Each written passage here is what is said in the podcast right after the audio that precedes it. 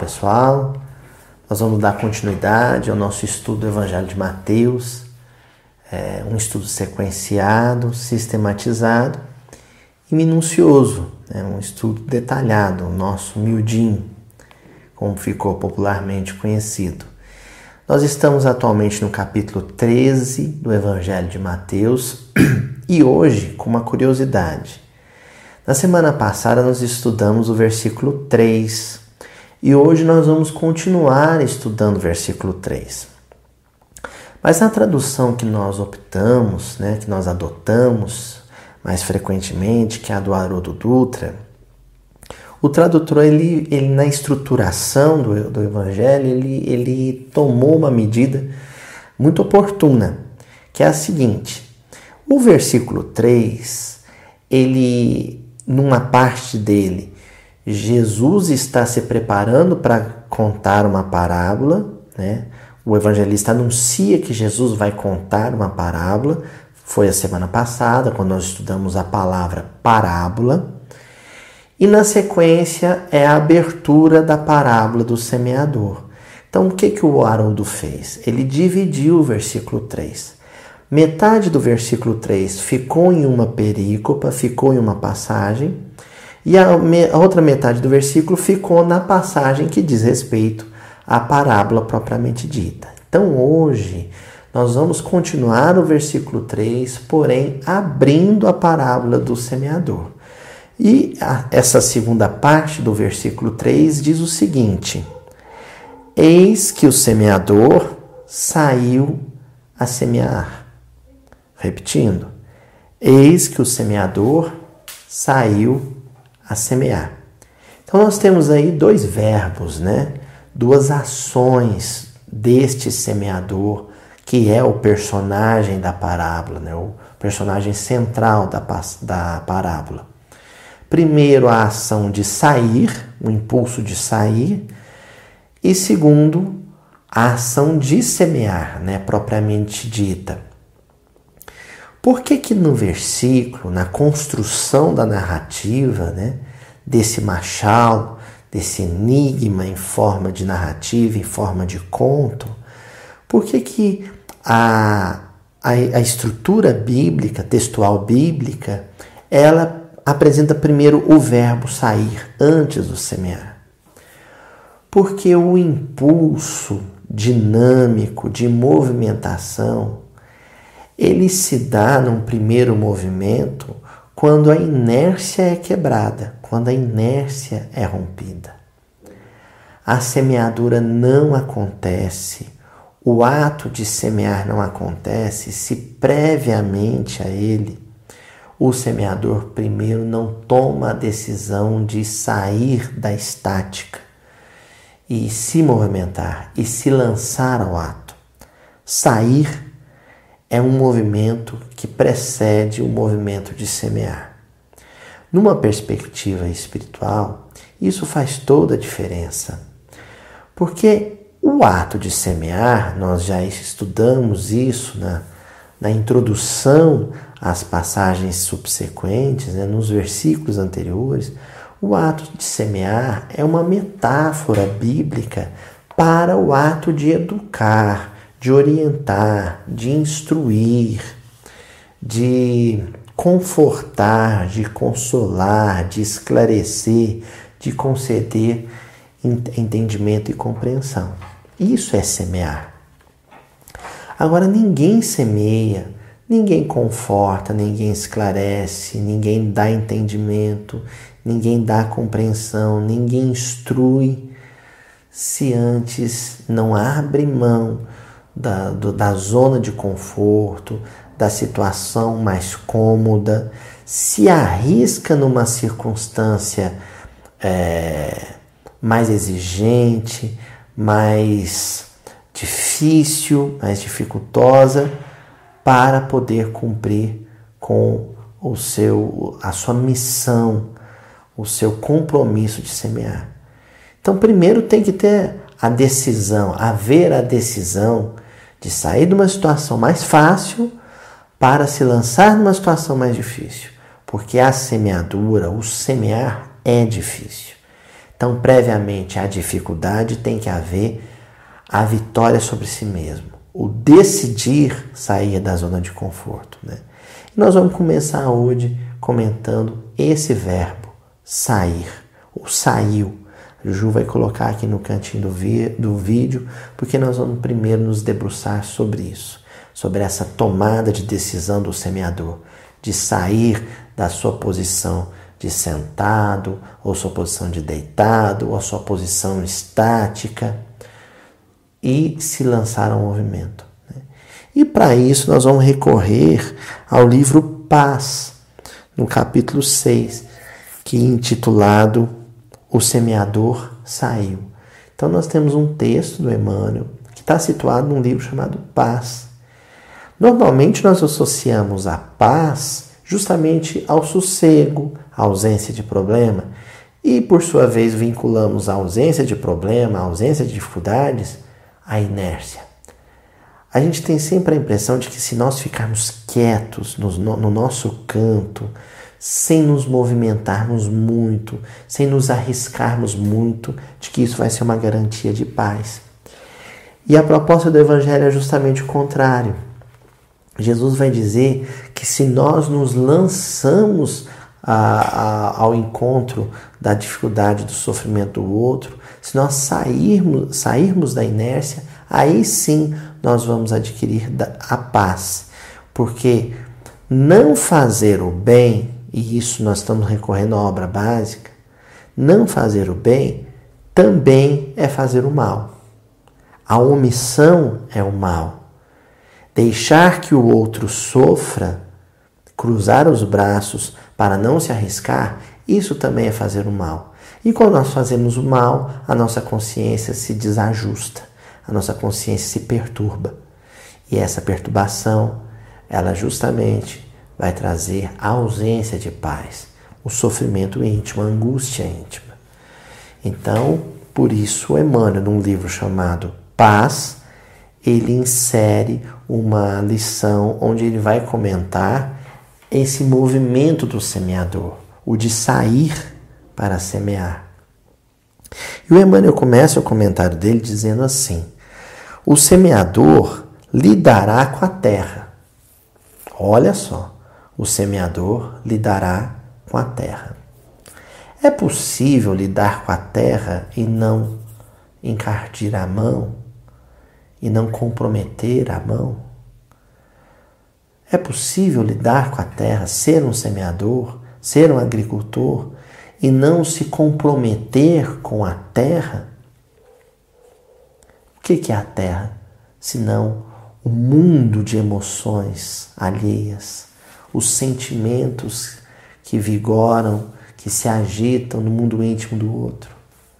E aí fica a pergunta: é possível lidar com gente? É possível conviver com outras pessoas para semear sem que os sentimentos dos outros, as emoções dos outros, em algum momento não se apresentem como algo áspero, como alguma coisa que vai nos, nos ferir, que vai nos tirar o conforto. Não é possível. Por isso Emmanuel continua dizendo assim: após arroteá-la, arrotear a terra, na maioria dos casos precisará irrigá-la e por isso conviverá com o barro do mundo. Então, para semear, você precisa primeiro revolver a terra, precisa derribar ou derrubar as árvores, os arbustos que vão impedir a semeadura, precisa arar a terra, prepará-la para que a semente receba. Em outras palavras, para poder dizer o verbo do Evangelho, para poder falar sobre Jesus, primeiro é necessário confortar a emoção do outro, acalmar a emotividade do outro. E não se acalma o mundo emocional de ninguém não se conforta o mundo emocional de ninguém sem gestos, pequenos gestos de gentileza, pequenos gestos de generosidade, um abraço, um prato de sopa, uma canção, uma indicação de leitura uma leitura quando o outro não puder ler, uma prece, um passe, Todos esses pequenos gestos de gentileza e generosidade devem preceder a palavra. Porque quando o coração alheio se sentir confortado, acolhido, compreendido, acariciado pela nossa generosidade, aí então ele vai se abrir para receber a boa semente. Então o ato do semeador, ele não pode ir direto para a semeadura sem antes haver o preparo do solo que vai receber a semente. Daí o Emmanuel continua dizendo: enquanto prepara ninho as sementes, não evitará resquícios de poeira e lama, lodo e adubo nas próprias mãos. Nós não temos garantia alguma de que ao nos lançarmos ao preparo do solo, não iremos ter as mãos maculadas, não iremos ter as mãos manchadas. Esse manchar de mãos, essa mácula em nossas mãos, é a hostilidade do outro na nossa sensibilidade. Não temos garantia nenhuma de que ao pegarmos um telefone para ligar para um aluno, um, um amigo, um, um, um coração que nós sabemos em dificuldade, de que esse coração, atendendo o nosso telefonema, vai ser hostil, vai ser áspero, vai ser ingrato com a nossa iniciativa. É natural que isso aconteça, porque a pessoa em sofrimento, ela também está em desespero, e todo desesperado é inconsequente, é inconsciente, é irracional, porque o desespero traz isso.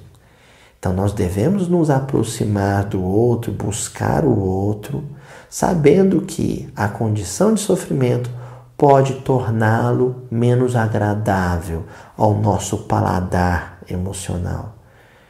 Devemos saber disso de antemão e nos condicionarmos de que não importa a reação do outro, eu não vou desistir dele. Eu não vou abandoná-lo. É, esse é o impulso de quem quer semear. Porque ao não desistir do outro, ao insistir com nossa ternura, com nosso carinho.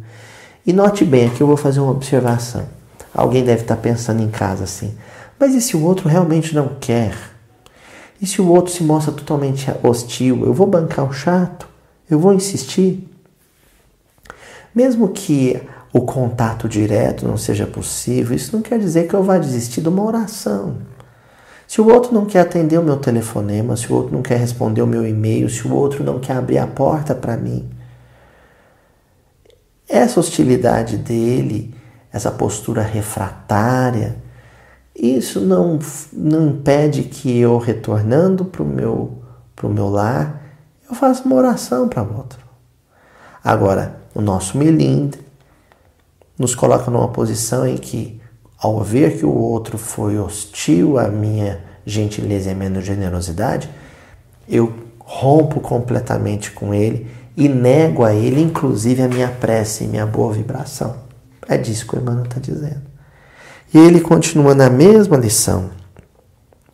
Idêntica situação no mundo ainda é a de todos os cultivadores da seara do bem. Designados para o lançamento das ideias alusivas à renovação espiritual, quase sempre são impelidos a suportar o contato das glebas difíceis da incompreensão humana. Então, quando você se propõe a viver numa posição de semeador, e quando nós falamos viver numa posição de semeador, nós não estamos falando exclusivamente do orador espírita. Qualquer pessoa que detenha um mínimo conhecimento espiritual é capaz de semear, é capaz de dizer alguma coisa que chegue no coração do outro como semente de, de espiritualidade profunda. Mas nós não podemos escolher o solo que vamos semear. Nós não podemos escolher com quem queremos conviver para dizer coisas boas. O semeador deve conviver com todos, com todos os temperamentos, com todos os gênios, com todas as emotividades, com todas as psicologias. E cada um vai apresentar uma diferente. Eu não posso fazer né, uma seleção de quem eu acho digno de receber a semente e quem merece o meu desprezo. Por isso, o Emmanuel encerra essa lição dizendo assim: Não encontram caminhos aplainados para a comunicação com os padrões pré-estabelecidos da cultura terrestre e frequentemente se obrigam a tolerar obstáculos e reações negativas. Olha, o semeador do bem, ele é alguém que traz uma mensagem muito arrojada, uma mensagem de vanguarda, uma mensagem que muitas vezes ela é extemporânea, ela não pertence àquele tempo. Ela é alguma coisa do porvir, mas que se anuncia no presente. E pode ser que o presente das pessoas, a atualidade das pessoas, seja hostil, seja negativa em relação a essa mensagem. Por conta disso que o Emmanuel está dizendo, os padrões pré-estabelecidos da, da cultura terrestre. Então existe um padrão de pensamento que vigora no hoje. Existe uma mentalidade em vigor. E essa mentalidade, ela não recebe de forma amistosa ideias relativas à sustentabilidade no relacionamento com a natureza, ideias relativas à solidariedade na interação entre os pares sociais, ideias relativas à imortalidade da alma, à sua emancipação em relação à perecibilidade do corpo.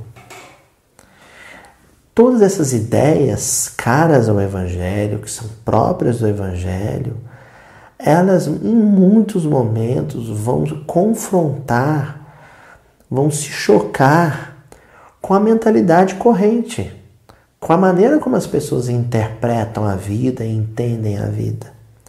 É natural que a reação dessas pessoas ou dessas mentalidades seja uma, uma reação árida, muitas vezes, seca, fria, de indiferença, em outras tantas vezes, uma reação, ah, uma reação de fera, uma reação bestial, uma reação violenta, própria dos animais, né? onde a vociferação, onde o brado, o grito, às vezes até a agressão física vai fazer parte. Foi isso que os primeiros cristãos vivenciaram. Foi assim que o Evangelho começou a sua epopeia na, na humanidade. Então, nós vamos avançar com o Emmanuel no livro Fonte Viva, que é um livro de exegese bíblica, li, um livro onde ele comenta o Evangelho, lá no capítulo 64, intitulado, intitulado Semeadores, onde ele vai falar justamente disso.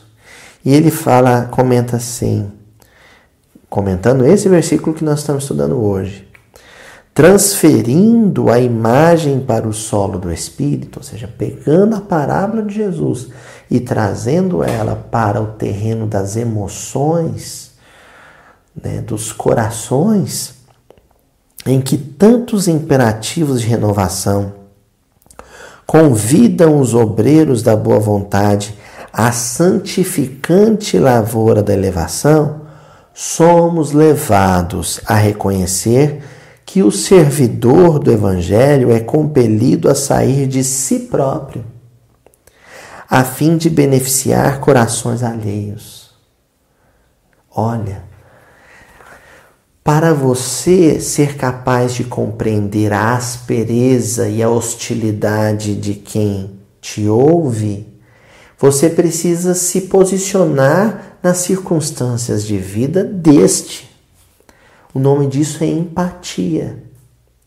Para você compreender a reação do outro, para você saber, de fato, por que a reação do outro foi uma reação de indiferença ou de hostilidade perante coisas que você entende como coisas boas, você precisa sair de si, sair da sua circunstância de vida, sair da sua realidade existencial, sair da sua história pessoal, se posicionar na realidade de vida do outro, na história de vida do outro, nas circunstâncias do outro. E aí você vai compreender o outro, vai compreender por que ele foi tão blindado às ideias boas que você tinha para oferecer. Isso que Emmanuel está dizendo, e ele encerra esse parágrafo assim. É necessário desintegrar o velho cárcere do ponto de vista para nos devotarmos ao serviço do próximo. Porque o nosso ponto de vista, ou seja, o ponto da, a partir do qual enxergamos, o lugar social, ou lugar espiritual, ou lugar familiar a partir do qual nós enxergamos a vida e as pessoas, se nós não nos movimentamos, não nos deslocamos dele com mais frequência para enxergar a vida e os fenômenos existenciais da posição em que o outro se encontra, do ponto de vista do outro, aquilo se torna um cárcere, uma prisão. Eu só consigo enxergar a vida e as circunstâncias do meu ponto de vista. Isso é uma prisão. A pessoa verdadeiramente livre, o semeador verdadeiramente livre, é aquele capaz de se deslocar, de se movimentar, de se projetar mentalmente no tempo e no espaço, para se situar na posição do outro, no ponto de vista do outro, enxergar a partir do olhar do outro, ver outras possibilidades de interpretação das circunstâncias, dos acontecimentos. Retornar para si com essa bagagem e, a partir disso, estabelecer estratégias de como abordar o outro. Porque agora, com esse novo ponto de vista, com essa movimentação empática, agora sim você é capaz de compreender o outro. E às vezes se antecipar às reações dele, elaborando estratégias de semeadura mais inteligentes e, portanto, mais competentes. O Emmanuel avança nessa leitura dizendo assim: aprendendo a ciência de nos retirarmos da escura cadeia do eu, excursionaremos através do grande continente denominado interesse geral. Olha, você sai da cadeia da prisão do eu, você se movimenta, é excursão, é um movimento, e vai visitar a vida íntima, a intimidade emocional do outro. Mas, Luiz, é possível penetrar o coração do outro? Sim, através das reações do outro. Porque quando o outro reage, ele se desnuda, ele se expõe. A reação do outro é uma radiografia íntima. Aí você sabe todas as mazelas dele íntimas. Aí você pode enxergá-las. Mas por que fez esse movimento empático, essa excursão empática? E o Emmanuel continua. E na infinita extensão dele, o interesse geral, a visão do interesse geral, quando você compreende todos os anseios, não só os seus, mas os dos outros também, encontraremos a terra das almas, sufocada de espinheiros, ralada de pobrezas, revestida de pedras ou intoxicada de pântanos, oferecendo-nos a divina oportunidade de agir a benefício de todos. Quando eu faço essa excursão e caminho pelo país interior que há em cada coração, aí eu entendo que as realidades alheias não seguem necessariamente a minha cartilha, os meus padrões. O coração do outro difere do meu. E isso é um princípio básico de entendimento para a atividade de semeadura em qualquer campo, qualquer terreno. Nós vamos agora avançar para um, a outra, um outro verbo do versículo, Agora que eu sei o que, que é o movimento de sair, que é esse deslocamento empático para se colocar na posição do outro, é isso que é o sair. A gente precisa entender o que é o semear em si. O que é semear? E para isso eu recorri a um livro do Humberto de Campos, então nós vamos deixar Emmanuel de lado um pouquinho e agora vamos mergulhar um pouco na literatura do Humberto de Campos, que é o livro Pontos e Contos.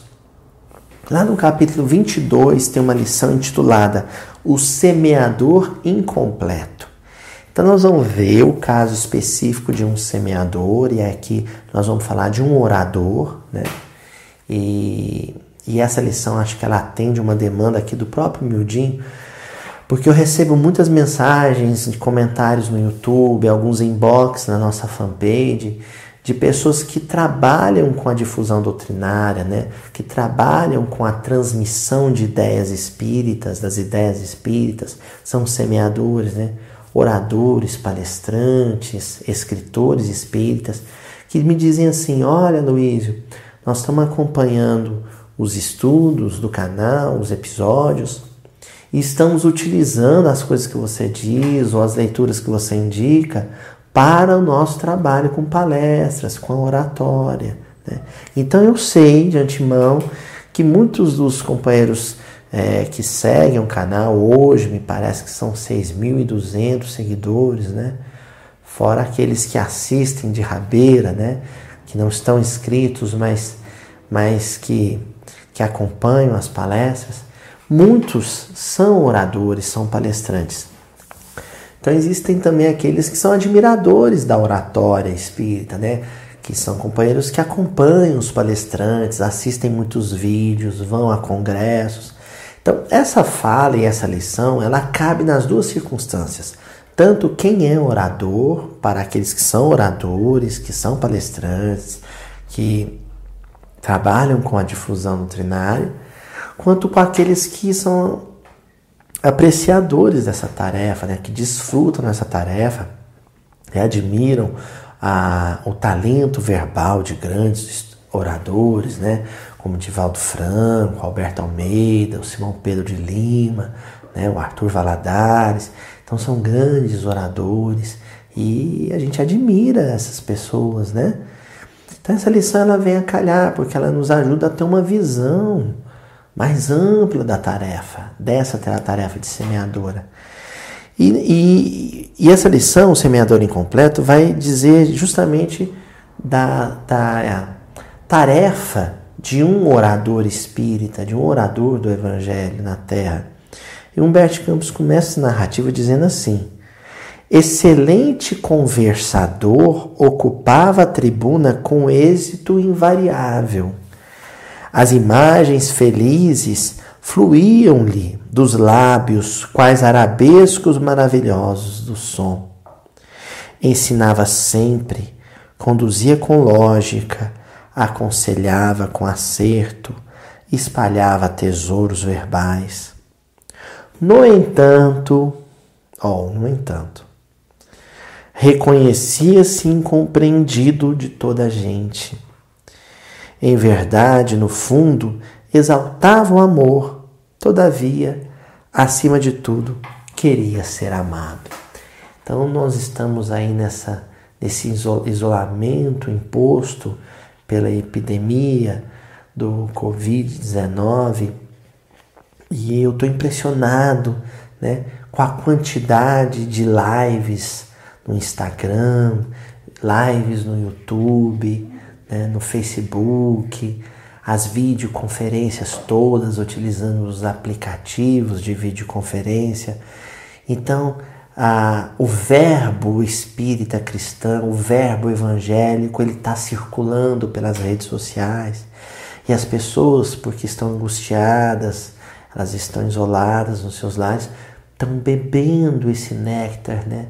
Estão se fartando, estão, se, estão descedentando a sua sede nessas fontes de luz que são os vídeos que circulam pela internet.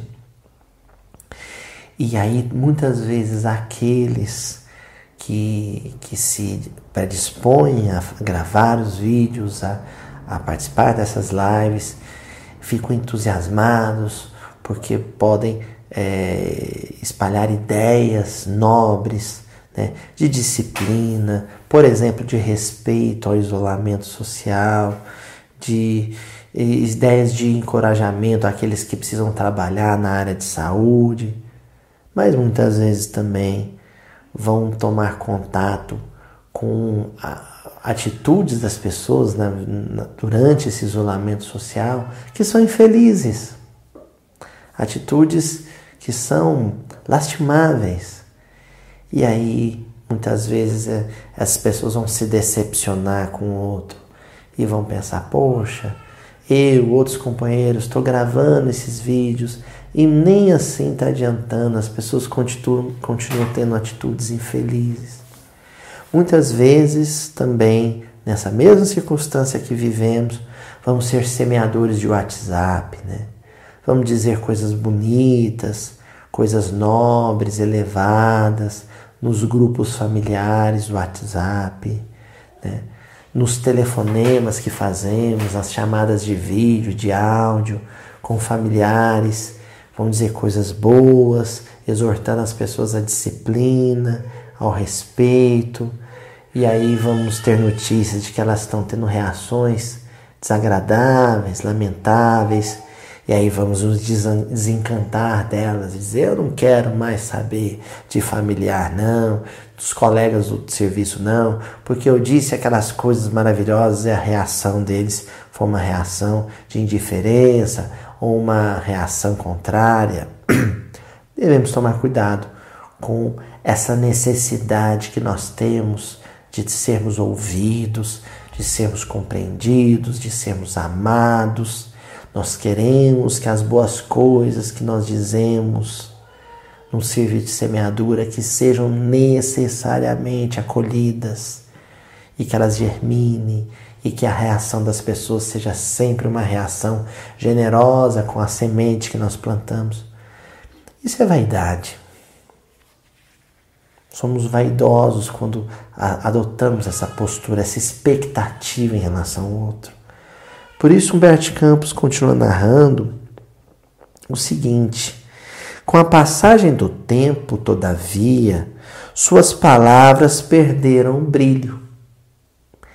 Olha, de tanto esperar das pessoas uma reação que fosse compatível ao entusiasmo com o qual ele falava, as suas palavras perderam o entusiasmo porque ele não tinha o chamado feedback, porque ele não tinha o retorno que ele esperava, ele perdeu muito da empolgação e do entusiasmo e da alegria de estar falando.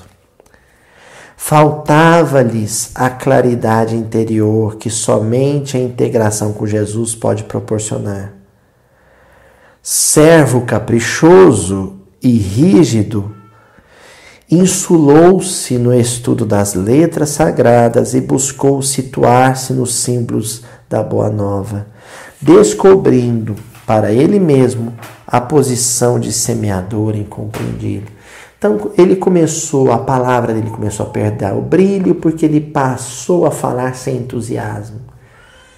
Ele passou a falar movido por aquela atitude infeliz do inconsciente, do eles não vão fazer o que eu estou falando mesmo. A reação deles não vai ser em conformidade com aquilo que eu disse mesmo, então eu vou falar por falar. E aí ele falava sem entusiasmo, falava sem brilho, sem paixão. E porque falava sem sentimento, a palavra dele não tinha brilho. Com o tempo, ele acabou se isolando e parou de falar. E parou, parou de dizer coisas boas porque ele pensou: ah, essas pessoas não merecem as coisas que eu tenho a oferecer. E se isolou e virou uma ilha de conhecimento. E aí continua Humberto Campos. Semeara entre elas, afirmava triste, as melhores noções da vida, recebendo em troca a ingratidão e o abandono sentia-se ausente de sua época, desajustado entre os companheiros e descrente do mundo. Olha só, ele se sentiu deslocado, Ele sentia que as concepções, as ideias, os ideais, as noções de vida superior que ele tinha era alguma coisa tão avançada para aquele tempo que ele não se sentia membro do seu tempo. Ele não se sentia integrado no seu tempo. Ele se sentia deslocado porque as pessoas ao seu redor não compreendiam. E aí ele passou a não acreditar mais no mundo e nas pessoas. Ele passou a descrer das pessoas. É a pior morte que um semeador pode viver. Porque a semeadura impõe uma condição ao espírito de quem semeia, acreditar no mundo e nas pessoas. Só semeia com êxito quem acredita no outro, no potencial do outro, na capacidade que o outro tem de se renovar, na capacidade que o mundo tem de se regenerar. Quem não acredita nisso não tem mais por que semear. Mas aí então chegou o dia do acerto de contas, né? O nosso semeador desencarnou e desencarna, desencarnado ele tomou contato com a realidade espiritual dele, né? Ele que estava tão preocupado, tão focado na realidade espiritual dos outros, com o desencarne ele tomou consciência da própria realidade espiritual.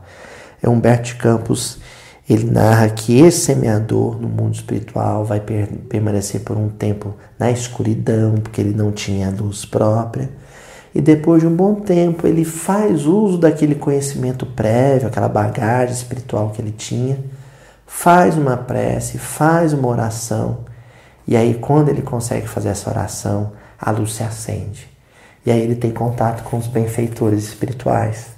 E aí Humberto de Campos cria uma situação é bom lembrar disso, é uma situação literária, é uma situação, é uma composição ficcional de um grande contista que é Humberto Campos. Essa história ela tem base na, em alguma realidade, alguma experiência que Humberto Campos teve no mundo espiritual, mas tem muito da sua narrativa. Porque esse semeador vai encontrar com Jesus no plano espiritual, na narrativa ficcional do Humberto Campos. E aí então Jesus faz uma pergunta para ele, uma pergunta que cala fundo na intimidade dele. Humberto Campos diz assim: depois de longa exposição verbal do aprendiz, perguntou o mestre amável: Que missão desempenhaste entre os homens? Olha, é uma pergunta retórica, né? É, quando eu li isso, eu me lembrei lá do Brasil, coração do mundo, pátria do Evangelho, uma crítica que muita gente adora fazer à literatura do Humberto Campos, quando Jesus faz aquela pergunta para o anjo, né? Onde estão aquelas terras mais ao sul, de onde se avista, de onde se pode avistar o cruzeiro? E essa pergunta muitas vezes não é, não, não é compreendida, né? como se Jesus não soubesse onde elas estavam, né? E, é uma pergunta retórica como essa. Jesus sabia muito bem qual era a missão desse, desse tarefeiro, mas ele pergunta para a consciência: que missão desempenhaste entre os homens? E aí o interpelado fixou o gesto de quem sofre o golpe da injustiça e esclareceu. Ele se sentiu ofendido com a pergunta de Jesus, né? Senhor, minha tarefa foi semelhante à daquele semeador de tua parábola. Gastei várias dezenas de anos espalhando tuas lições na terra. No entanto, não fui bem sucedido no ministério. As sementes que espargi a mancheia sempre caíram em terra sáfara, terra rochosa, pedregosa, né? Então, olha só que, que interessante. Ele assume que a tarefa de semeador não foi bem sucedida, mas responsabiliza os outros. Joga na conta do outro uma dívida que era dele. A falha foi dele, mas ele atribui a culpabilidade ao outro. E aí Jesus vai comentar a fala desse semeador, dizendo assim: se atiraste tantas sementes a esmo, que fazias do solo? Tá, você achou que o seu trabalho de semeador era exclusivamente jogar sementes? Mas e o preparo do solo? Você preparou o solo antes de receber a semente? Princípio básico da agricultura. Né? Todo grande agricultor, antes de semear, ele prepara o solo. Acreditas que o Supremo Criador conferiu eternidade ao pântano e ao espinheiro? Você achou que o coração agressivo, o coração é, hostil, o coração é, refratário, ele não era passível de ser tocado antes por um gesto de generosidade e de gentileza, se enternecer com esse gesto e então se tornar receptivo à boa semente? Você não acreditou nisso? Que dizer do lavrador que planta desordenadamente, que não retira as pedras do campo, nem socorre o brejo infeliz? Então, se alguém está falando, por exemplo, tendo ideias de autoextermínio, antes de eu falar sobre a importância da encarnação, a importância da vida, eu preciso ouvir o outro nas suas mazelas. O outro precisa sentir que é amado, que alguém se importa com ele. Aí ele, ao se sentir protegido, seguro, acolhido pelo meu ouvido, aí então eu utilizei, utilizarei a palavra. Então, primeiro eu escuto, primeiro eu preparo o coração do outro, primeiro o outro passa a sentir segurança e confiança em mim. E aí então é que eu vou dizer alguma coisa que seja digna.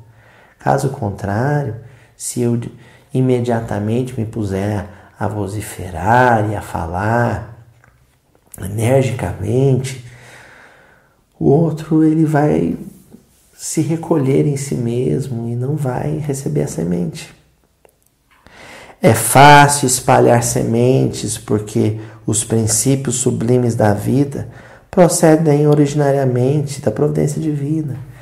Espalhar a semente, repetir o que escutamos é muito fácil. Né? Olha, o Chico ele psicografou mais de 400 obras. Repetir o que está contido nessas obras é muito fácil.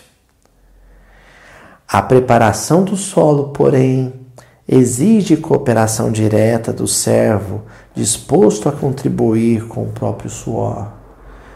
Então, esse trabalho que nós fazemos aqui na internet, né, de divulgação da ideia cristã,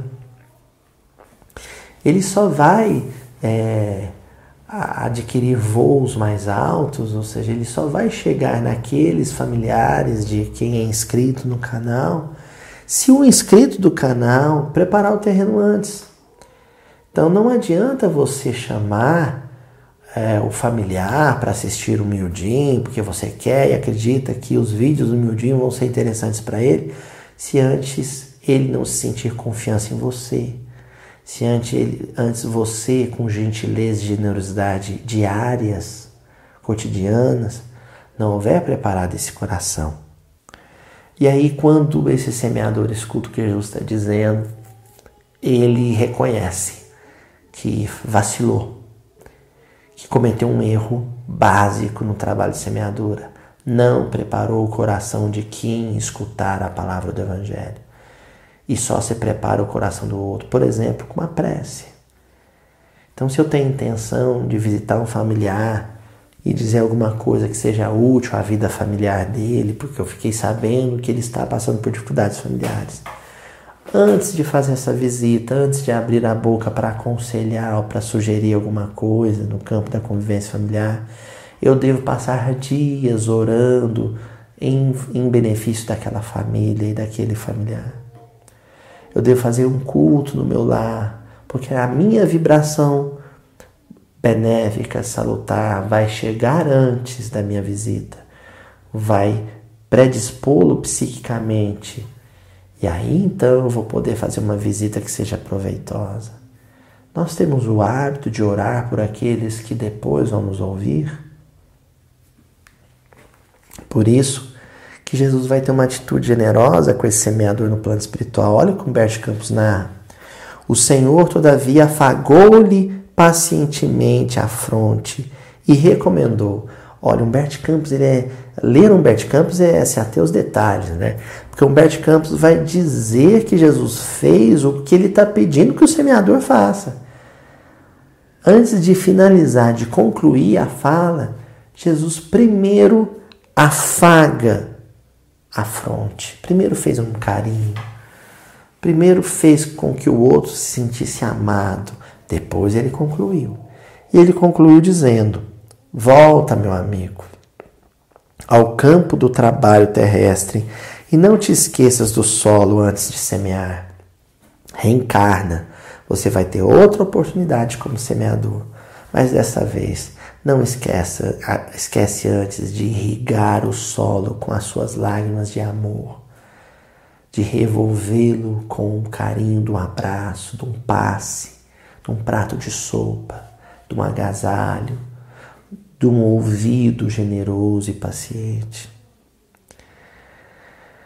Cada coração respira em clima diferente.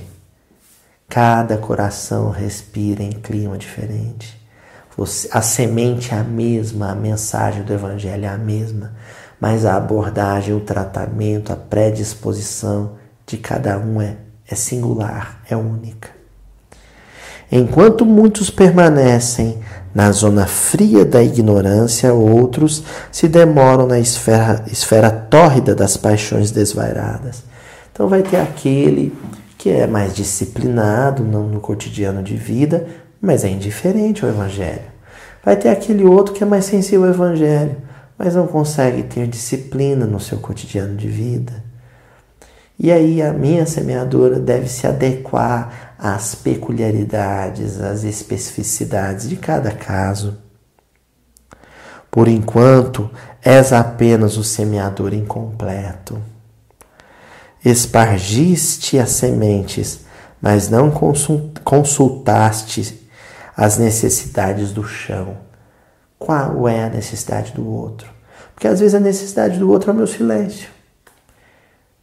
E o meu silêncio, o meu, o meu olhar vai capaz, ser capaz de semear alguma coisa no coração do outro.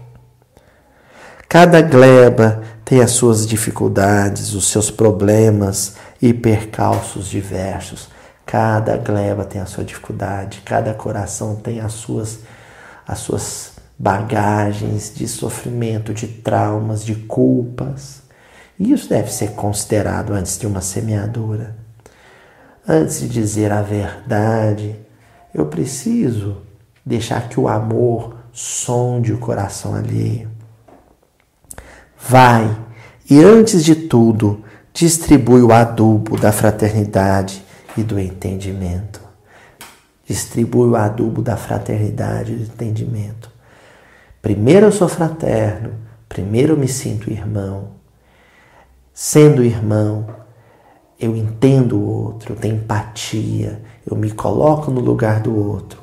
Aí conhecendo nos detalhes a dor do outro, aí eu saberei como construir o texto que eu vou verbalizar ou escrever.